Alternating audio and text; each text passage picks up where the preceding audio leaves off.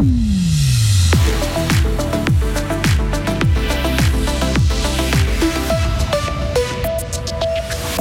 Les emplois dans la culture à Fribourg, c'est surtout l'architecture. Les réfugiés ukrainiens avertis du test des sirènes et une substance cancérogène dans la charcuterie, la FRC veut des règles plus sévères. Un temps assez ensoleillé avant le développement de nuages et l'arrivée de flocons. Maximum 6 degrés aujourd'hui, mercredi 1er février 2023. Bonjour Loïc Chorderet. Bonjour Mike, bonjour tout le monde.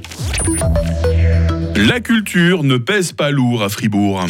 Ce secteur représentait un emploi sur 30 dans le canton en 2020, un chiffre qui place Fribourg au 14e rang des cantons suisses, loin derrière Bâle, Zurich ou encore Genève.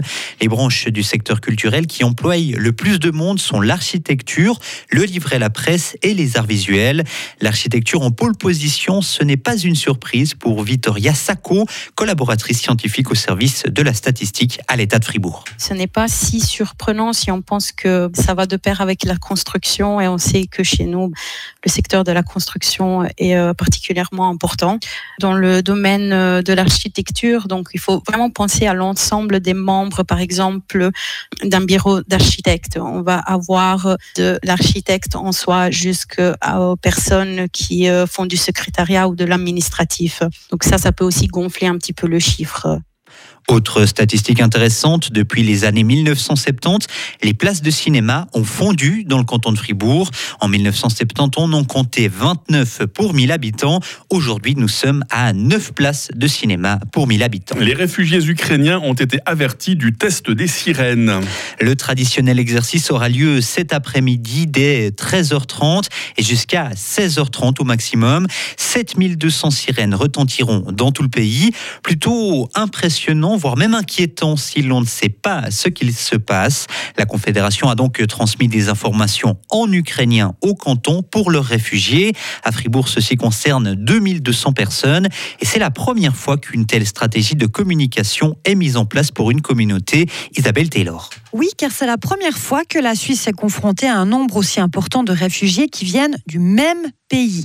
Le but de cette communication est d'éviter que les Ukrainiens soient pris au dépourvu, que le bruit des sirènes les fasse paniquer ou réveille chez eux des souvenirs récents de la guerre.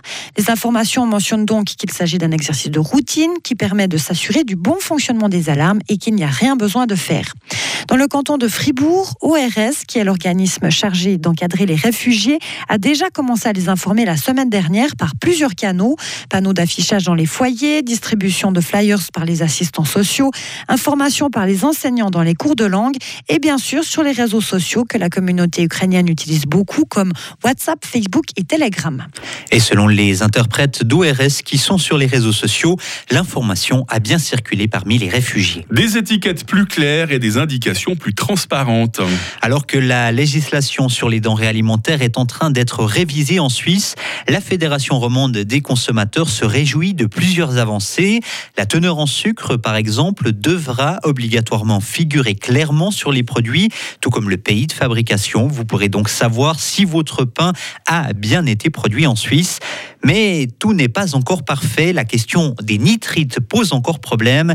Écoutez Rebecca Egenberger, qui est responsable alimentation à la FRC. On aimerait en fait qu'il y ait des quantités maximales qui soient révisées, par exemple pour les additifs euh, nitrités, pour les nitrites hein, qui sont euh, contenus typiquement dans les saucisses, dans le jambon.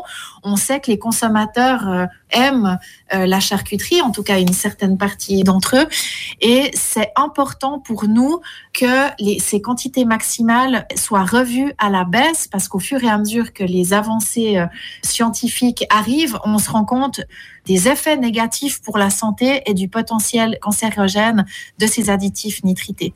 Les nouvelles règles en matière de denrées alimentaires devraient entrer en vigueur à la fin de l'année ou au début 2024.